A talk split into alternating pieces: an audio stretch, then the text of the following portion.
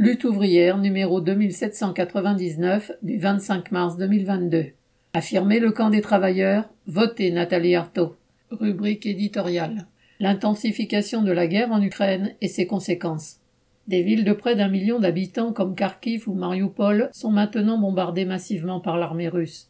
Des quartiers entiers ont été détruits et les victimes civiles se comptent désormais par milliers. En face, les États-Unis et leurs alliés de l'OTAN livrent de plus en plus d'armes à l'armée ukrainienne et à ses milices. La guerre a pris une nouvelle ampleur. Si Poutine a probablement misé sur une intervention courte et un effondrement rapide du pouvoir ukrainien, c'est l'inverse qui s'est passé. Et maintenant l'engrenage fait que personne ne peut dire quand cette guerre finira, ni quelles vont être ses répercussions. Ce qui est certain, c'est qu'elles seront mondiales.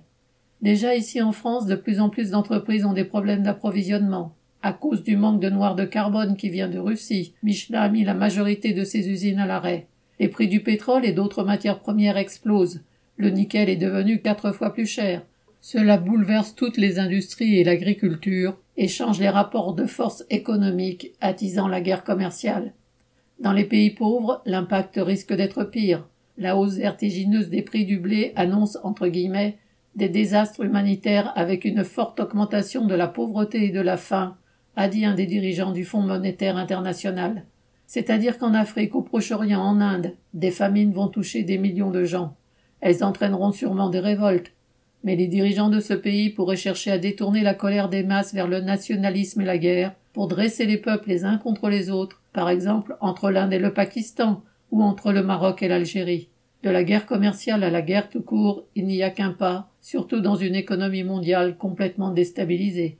Gouvernement et médias à l'unisson cherchent déjà à nous embrigader. Ils nous abreuvent de discours sur entre guillemets le droit des nations, dont la France et les autres pays de l'OTAN seraient les gardiens. Les États-Unis défenseurs du droit des peuples, ils sont les plus grands fauteurs de guerre. En Ukraine, ils ont fait largement monter la tension. Et aujourd'hui en Asie, ils remettent ça, en profitant de la situation pour accentuer leur pression sur la Chine.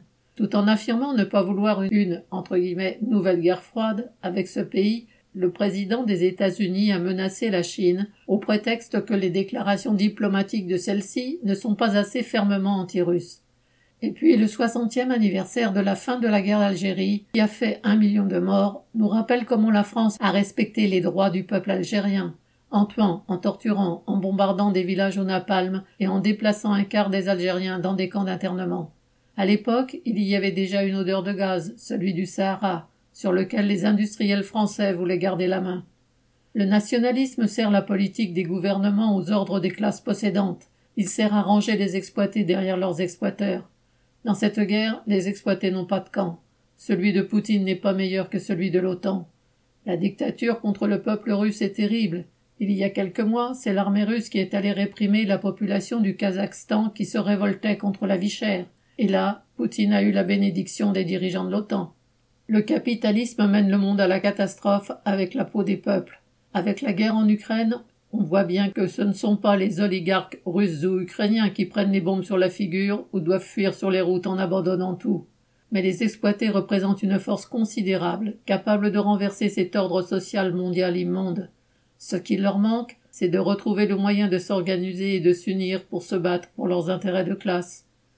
Au regard de ces perspectives, les élections peuvent paraître dérisoires, et elles le sont. Rien n'en sortira de bon pour les travailleurs, mais elles permettent à tous ceux qui rejettent ce système capitaliste, à la fois exploiteur et fauteur de guerre, d'exprimer leur colère et leur dégoût. C'est le sens de ma candidature. Bulletin d'entreprise du 21 mars 2022, Nathalie Artaud.